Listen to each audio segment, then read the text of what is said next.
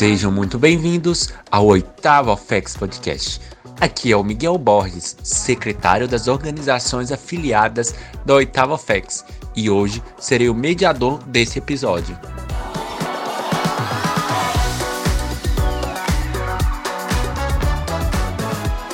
O convidado de hoje será o João Henrique Alves da Silva, mais conhecido como João do Asilo sênior demolei do capítulo Grandes Conselheiros, número 809, vereador empossado na cidade florestal. João, fala um pouquinho sobre você.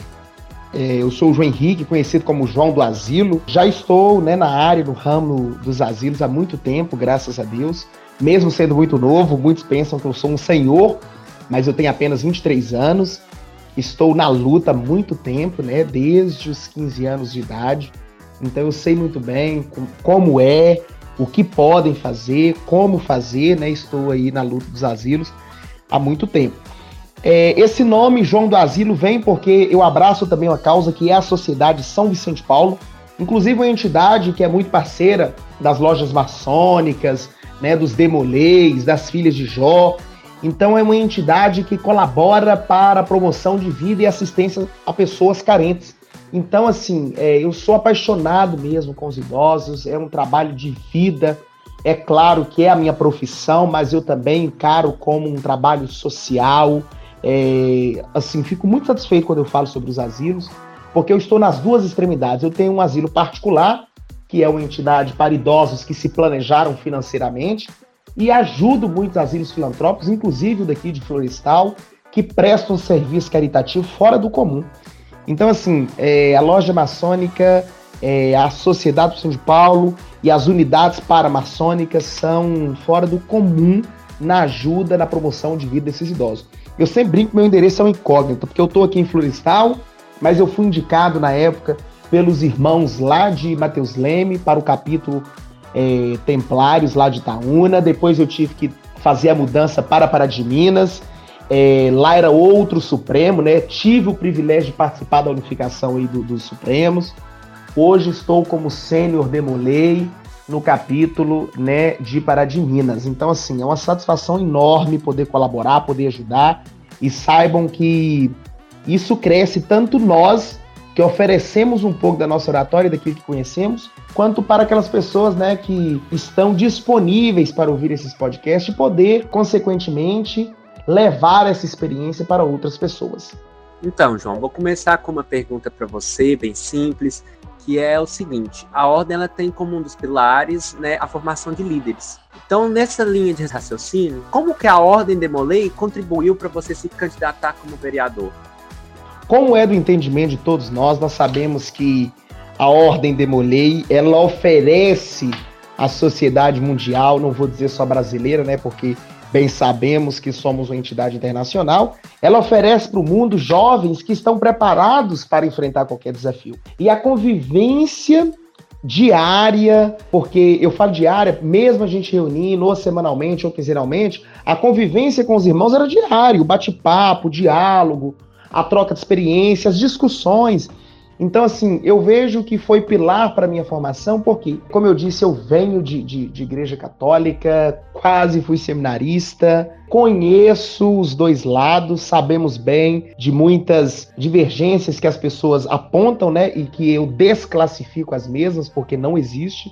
Como bem já foi proclamado pelo Papa Francisco, somos irmãos. Então, assim, a Ordem de Molay me ofereceu a oportunidade de conhecer pessoas que já tinham experiências vivenciadas por eles próprios de tantas outras questões políticas em outras épocas, de outras maneiras, de outras ideias, a qual eu pude participar, porque nas reuniões eu sempre vi, e em Pará de Minas isso foi até um pouco mais forte, latente, a questão do patriotismo, né, que inclusive é marco em nossas vidas. Então isso me motivou, obviamente, é claro que eu já tive, por vários momentos, a ideia de ser político, de estar na política.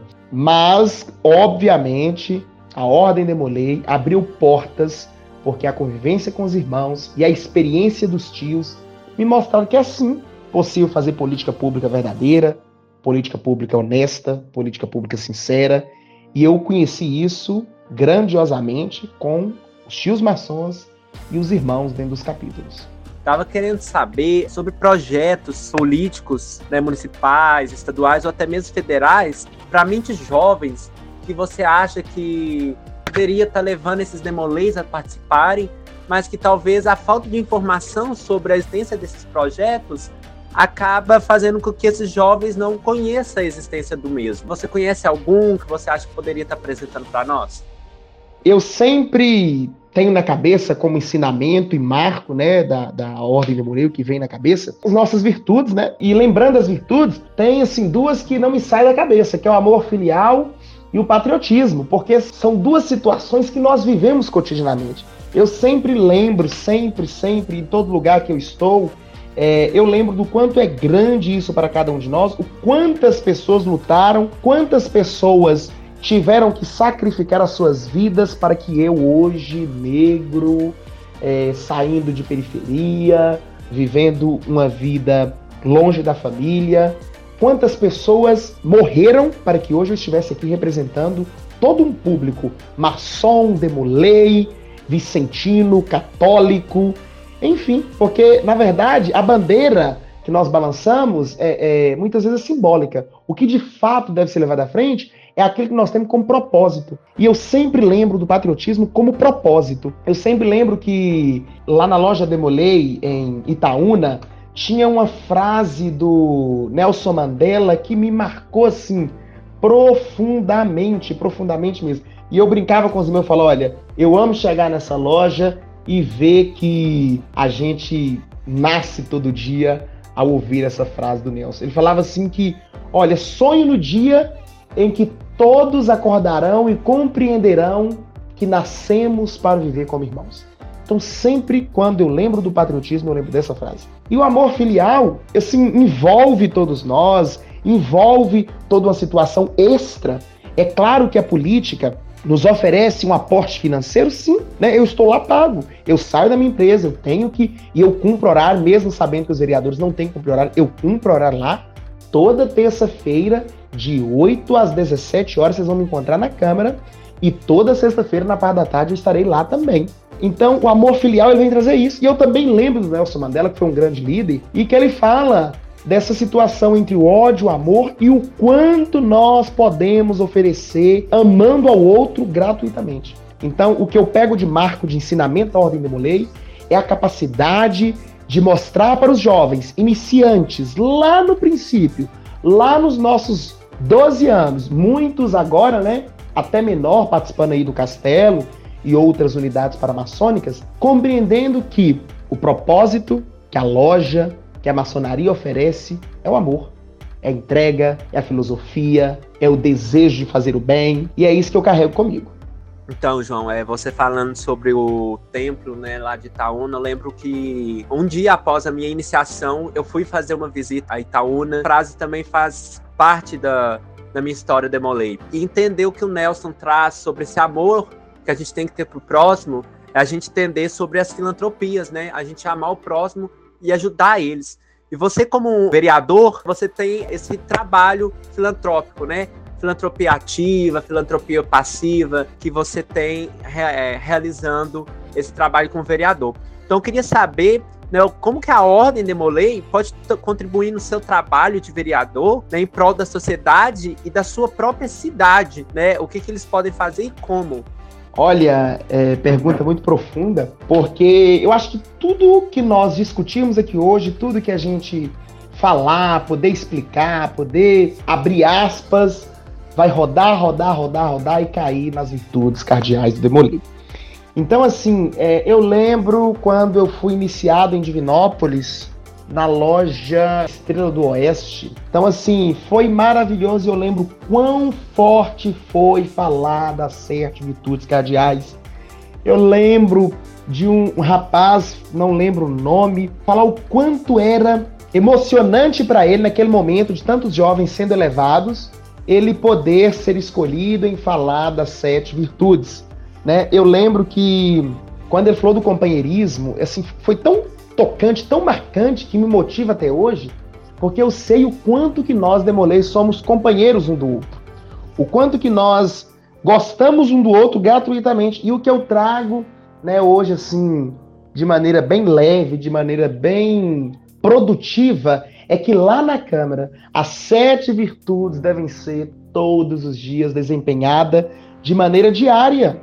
Companheirismo, fidelidade, pureza, patriotismo, cortesia, referência pelas coisas sagradas e amor filial, que é assim que eu, que eu divulgo o dia inteiro. Então, sentar na Câmara e saber que eu participo de uma entidade que preza pelo próximo. E quando assim, e quando eu falo das virtudes, e eu sempre coloco aspas, né? A gente fala ah, reverência pelas coisas sagradas. Sim, gente. Quantas coisas não são sagradas é, no nosso meio? Então, assim, todas as sete virtudes eu trago em todos os momentos, porque eu sei que é algo que, independente de opção religiosa, que independente de desejo religioso, ela forma o ser humano. Não é para formar somente um demolei. Não precisa acreditar e colocar em prática as virtudes é, só porque demolei. Não, é pregar isso o dia inteiro. E eu lembro que o Mário Sérgio Cortella fala do São Beda, que é um santo da Igreja Católica, ele fala o seguinte: olha, tem três caminhos para o fracasso. E um deles, gente, é não ensinar aquilo que se sabe. A ordem demolei, ela traz isso o dia inteiro. Olha, sabe? Você sabe mais que o outro? Então divida. Compartilhe. E é isso que nós estamos fazendo agora. Um pouco daquilo que eu sei, e que não é muito, porque nós não sabemos de tudo, eu estou compartilhando para que outros possam compreender, formular ideias mais profundas ainda, e assim multiplicar uma série, mas uma série mesmo, de ideias que nós nem imaginamos onde vai chegar. Então, João, esse amor ao próximo, né, tá bem presente em você. E a gente vê também que você tem esse trabalho já com asilo. E eu me lembro que você fez, né, passa uma proposta para nós sobre uma ação social, que se eu não me engano, era para a casa de repouso da Sônia Filha. Poderia contar um pouquinho para nós sobre como foi essa ação e quais são os resultados que ela trouxe para essa casa de repouso? Foi uma, uma coisa assim extraordinária. Eu e o Léo nem conhecíamos tanto, não lembro em que momento nós trocamos figurinhas e pô, do nada surgiu, não, então vamos te ajudar sim, vamos, vamos trocar ideia, vamos impulsionar, vamos levar a auxiliaria. Então, assim, foi positivíssimo, porque tivemos o lucro financeiro almejado, eu lembro que foi em torno de 5 mil e pouco, é, não tem o número certinho, porque isso ficou lá na, na, nos movimentos contábeis da entidade. A loja maçônica, eu lembro que um tio um tio, nós chamamos ele tio Cacá, lá de Janaúba, lá do capítulo de Janaúba, norte de Minas, me ligou, fez um depósito, falou: Olha, eu acredito no seu propósito. Eu falei: Eu vou te mandar a foto, tio, do, dos que eu. Não, não, eu estou depositando porque eu acredito nesse propósito. Então, muito mais do que uma divisão de uma, uma ação entre amigos, foi uma entrega, uma parte de cada um que disse: Olha, não, aqui, eu acredito, eu acredito nisso aqui. Assim, nossa, é gratificante demais. E o quanto que nós, é, membros da Ordem de Molei, filiados né, a, a, maçonaria, somos irmãos de verdade. Então eu assim fico é, grato, né, porque a ajuda assim foi grandiosa, porque todas as entidades filantrópicas particulares, executivas ainda estão passando pelo momento conturbado, porque eu sempre brinco das luvas, né? As entidades que gastavam uma conta básica, as entidades que gastavam hoje, antes, né? Em março do ano passado, 500 reais de luva por mês, Hoje ela gasta 3.500. Então, assim, é um aumento exorbitante. Então, todas precisaram ser auxiliadas, inclusive o governo federal fez um aporte de 160 milhões de reais, não contemplou todas, né, infelizmente, mas deu um alívio aí para várias entidades, inclusive é, eu pude colaborar com várias para fazer inscrição, prestação de conta, inclusive estou fazendo várias prestações de conta. Então, assim, a ajuda da auxiliaria, né, da oitava auxiliaria, foi, assim, marcante. E mais marcante do que isso, a entrega dos irmãos. Foi o sim. Dizer, olha, que eu vou ajudar com uma, mas é uma ajuda pessoal. É uma entrega pessoal de eu acredito. E isso que marca. Então, a gente percebe, né, que você é sempre bem engajado nessas ações e me veio uma coisa na cabeça é que você tem 23 anos, né? E isso te torna uma pessoa bem nova para estar tá nesse meio, principalmente no meio político. E a gente vê que as gerações, né, que estão vindo, cada vez mais estão mais engajadas, dependente da idade que eles possuem. Então eu queria saber como foi para você e como está sendo para você estar dentro da política tendo 23 anos. Você sempre gostou de estar ligado à política?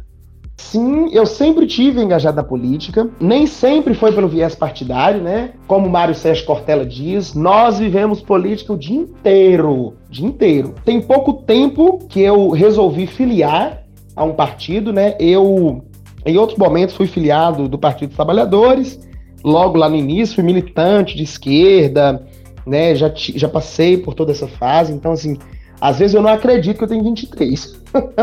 essa idade minha, ela ajuda, mas em alguns momentos ela atrapalha também. Porque isso causa um certo desconforto naqueles que se sentem os mais velhos e que acham que são dono da verdade. Né? Então, é, causa um desconforto é, por uma coisa que eu apelido de confronto de geração, né? Porque é um confronto de geração e eu entendo, compreendo que quando eu chego na Câmara e que eu tenho 23 anos e que tem um vereador que tem cinco mandatos. Esse vereador ele tem 55 anos de idade e quando ele me vê falando, dominando direito, porque modéstia à parte eu gosto de direito, então eu falo sempre, sempre uso a tribuna, ele fica atiçado no sentido de que, olha, não, peraí, tem que argumento, estou aqui há anos e vem um jovem lá do, do, do sertão mineiro, é, forasteiro na minha cidade, tomar fala. Então, a idade, ela é, traz esse desconforto, quando nós estamos no meio de pessoas que compreendem que elas estão ali há muitos anos e elas contribuíram demais e é injusto que eu só com 23 anos possa estar ocupando tantas coisas. Causa inveja, causa desconforto, muitas vezes causa intriga, né? Eu já cansei de, de, de, ser boicotado em alguns momentos por causa da idade, mas eu não me importo, porque se tem uma coisa que eu aprendi é que, olha, a paciência é uma virtude que cabe em qualquer lugar.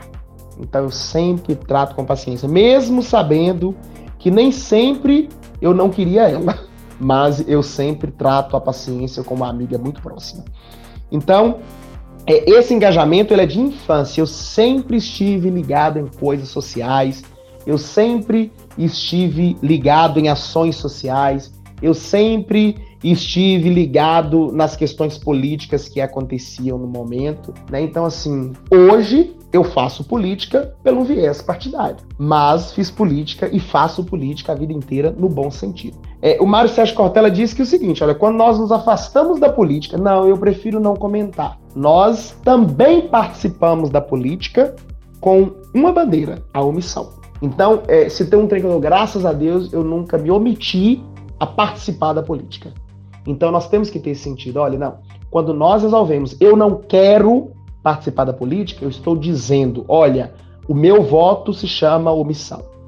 Eu sempre fui engajado, graças a Deus, e é o que eu sempre farei. Amo política, não me desanimo. Eu confesso que me deu uns calafrios no princípio, porque eu presenciei algumas coisas que não foi tão bacanas, mas estou reabilitado e me considero forte para continuar nesse engajamento. Então, João, esse pé atrás dos políticos mais velhos, que já estão há muito tempo dentro das assembleias legislativas, das câmaras, né, até mesmo das prefeituras, acaba deixando os jovens né, com um pouco de receio. E o que, que você acha que a gente pode fazer para trazer esses jovens para a política atual, para exercer essa política pública ativa? Ficaria muito grato se eu conseguisse concluir pelo menos 50% daquilo que eu tenho em mente. Mas após ver o caminhado desenrolar das câmaras municipais, vejo que torna um pouco impossível, né, nesse momento, mas continuarei lutando, né, continuarei firme para que tudo aquilo que eu tenho como objetivo seja contemplado de maneira coletiva. Sobre esses projetos, né, de a juventude conseguir alcançar as cadeiras, né, decisórias de participação legislativa e de tantos outros né, órgãos que precisam de mentes novas, eu acho que é um trabalho de desconstrução contínua. Né? Primeiro, um trabalho educativo da sociedade em si, que entende que a política são para pessoas experientes que viveram coisas que o jovem não viveu. Isso acabou. Para isso, tem assessores parlamentares que farão o trabalho de formiguinha e entregarão para que a gente possa fazer todo um esboço e apresentar novas ideias. O que precisa hoje é que o poder legislativo dê à juventude a voz que ela exerce de maneira, é, como poderia dizer, hoje a juventude ela já exerce isso, só que ela exerce de uma maneira excluída pela sociedade, porque nós temos muitos jovens que fazem o trabalho que nós estamos falando aqui hoje, mas muitas vezes suprimidos por uma fala maior de um governador, de um deputado, que muitas vezes divulga que a juventude não tem responsabilidade, que a juventude atrapalha, que a juventude quer é oba-oba. Eu já ouvi isso várias vezes. Fui em Brasília uma vez em uma reunião, ouvi isso. Juventude é oba-oba. Juventude é oba-oba. E eu lembro que no momento eu falei assim, gente, que oba-oba? O quê? Oba! Oba! Que a juventude está aqui para falar coisas boas. Então, assim, eu vejo que o projeto maior é de conscientização. Nós não conseguiremos, de maneira nenhuma, implantar nenhum projeto que seja de escala federal, estadual ou municipal, né, um projeto já concreto, sem que antes se faça um trabalho de conscientização, um trabalho polido, um trabalho objetivo, um trabalho pontuado e dentro das escolas, se há um lugar que a gente consegue alavancar qualquer projeto, é no seio escolar. Não adianta a gente panfletar em semáforos, a gente panfletar em grupos pequenos que nós não alcançaremos o que a escola consegue alcançar. Nós sabemos que em todas as nossas orações, em todos os nossos capítulos, nós zelamos e protegemos pelo patrimônio público, pelo patrimônio escolar. Então, o meu projeto para que a juventude esteja presente é que a escola, em participação com os poderes, possa levar aos jovens essa demanda. E particularmente, né, eu pretendo sim é, seguir toda essa demanda, pretendo sim candidatar a deputado, não tem receio nenhum em dizer isso, nossa, ele está sonhando. Não! Se eu tenho isso como propósito, se eu quero que isso aconteça, eu tenho que sonhar mesmo, eu tenho que querer mesmo. Então, desejo sim candidatar a deputado, desejo sim poder ter apoio para que possa coletivamente estruturar projetos que beneficie a presença da juventude nos meios políticos e tantos outros meios que precisa de juventude responsável. Agora, já encaminhando para o final, né, João? E a gente quer saber é, como foi essa trajetória né, sua em relação a você sair de um capítulo que foi ali de Itaúna, passar para outros. Né? Como foi essa trajetória para você? É, como foi essa transição e essas mudanças é, que você teve em relação a isso? Foi dolorido a princípio, porque já tinha acostumado né, com, com os meninos. Como eu falei no princípio, eu não sou da região, né? Eu sou lá do norte de Minas, então eu já não tinha seio familiar aqui dentro. Construí seio familiar aqui com os Vicentinos, com a Igreja Católica, em Florestal, né? Porque nós não temos ordem aqui, nós só temos uma loja que não se reúne aqui, reúne em Belo Horizonte. Então eu trabalhava em Mateus Leme, consegui construir amizade com os meninos, fomos para Itaúna, ficamos um, um ano e meio, quase dois anos. Aí veio a necessidade de mudar para para de Minas por questões financeiras, porque era mais próximo da minha casa, e também, né, para, um descanso e tudo.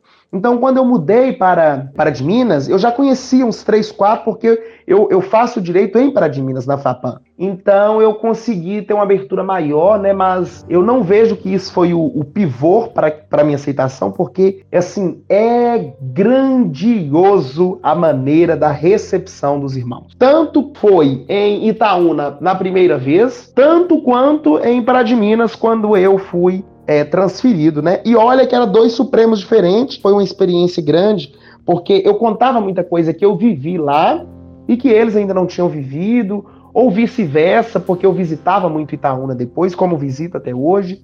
Então, assim, eu tenho um grande carinho por Itaúna, porque foi onde eu aprendi muitas coisas. Então, assim, foi positivo demais. Tanto de experiência, tanto emocional, né? Porque é um teste emocional. Olha, você está saindo de uma área qual você já tem plena atividade, para ir para uma área a qual eles já têm plena atividade e você não os conhece. Então, assim, não tive nenhum problema, não tive nenhum empecilho e foi marcante, marcante mesmo. Então, João, nas nossas pesquisas, né, a gente conversou um pouquinho com o capítulo Grandes Conselheiros, a gente recebeu muito elogio de você, vindo deles, né? E a gente vê que isso não é mentira, né? A pessoa que você é, pelas suas lutas. Então a gente só quer agradecer por esse, ensinamento que você trouxe para nós nessa conversa. Gostaria de agradecer né, a sua disponibilidade por estar aqui conversando conosco. Eu só tenho que agradecer muito mesmo, muito, o quanto que a Ordem da Mulher é importante. É, inclusive, nós tivemos um encontro né, particular, nós sempre encontramos para confraternizar, e isso é maravilhoso, tá? Isso é maravilhoso. Isso não chama farra, isso chama encontro de amigos, abraço de irmãos. É maravilhoso estar com os irmãos. É, inclusive, nós discutíamos né, a, a entrada da minha irmã, fez 13 anos agora, nas Filhas de Jó, né, na unidade paramaçônica também. E assim, eu fico extremamente grato, porque eu sei que a luta é grande. E, e, tem uma coisa que me deixou muito abalado no início e que eu achei que isso não ia acontecer, mas acontece. Infelizmente, não tem como agradar a todos, gente. Quem quer agradar a todos não agrada ninguém. Não agrada ninguém. Nós temos que ser corretos e isso basta. Se o outro ficou chateado porque você não deu privilégio para ele, é, infelizmente ele não é uma pessoa correta, não siga ele, fuja dele.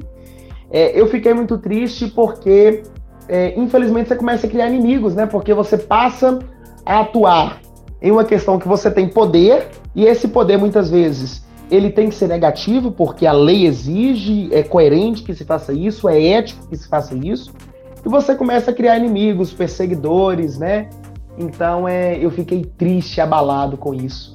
Mas nessa última confraternização, Demolei, eu fiquei, sabe, energizado de novo positivamente, sabendo que, olha, é, como dizia e como escreveu Chico Xavier na cabeceira da cama, tudo passa. Tudo passa em todos os sentidos. Primeiro, para saber que todo mal um dia encerra. E segundo, para saber que nenhuma felicidade é eterna. Então, assim, olha que dois pontos extremos dificílimos e que nós temos que aprender a lidar todos os dias. E que a Ordem Demolei, as Filhas de Jó e todas as outras unidades paramaçônicas contemplam a juventude esse ensinamento. Vocês são irmãos, tá? Acima de tudo, irmão não mata, Irmão não briga, irmão não xinga, irmão não cria picuinha com outro, irmão ama. Irmão ama. É isso. Então, assim, eu fico completamente energizado quando eu participo da Ordem Demolei, amo o ritual, né? Eu peco em muita coisa ainda, porque é, não consegui me dedicar extremamente para que seguisse ele firmemente, mas sigo da, da maneira que é possível, da maneira que se pode, para que tudo seja como o script pede. Então, assim, amo todo o nosso ritual, toda a nossa criatividade. Olha, gente, volto a repetir. Hoje, 9h32 da noite, jovens falando de política. Jovens falando de bem coletivo. E eu finalizo é, citando a frase de São Beda, né, que eu falei lá no início, que o Mário Cortella sempre diz, que há três caminhos para o fracasso. E a maçonaria replica isso toda hora, toda hora. A ordem demolei, fabrica jovens explicando isso, informando sobre isso e dizendo: olha, o mundo tá aí. Como dizia um, um, um ditado popular que tá aí, né? A maldade tá aí, cai quem quer. É, e o São Beda diz: há três caminhos para o fracasso.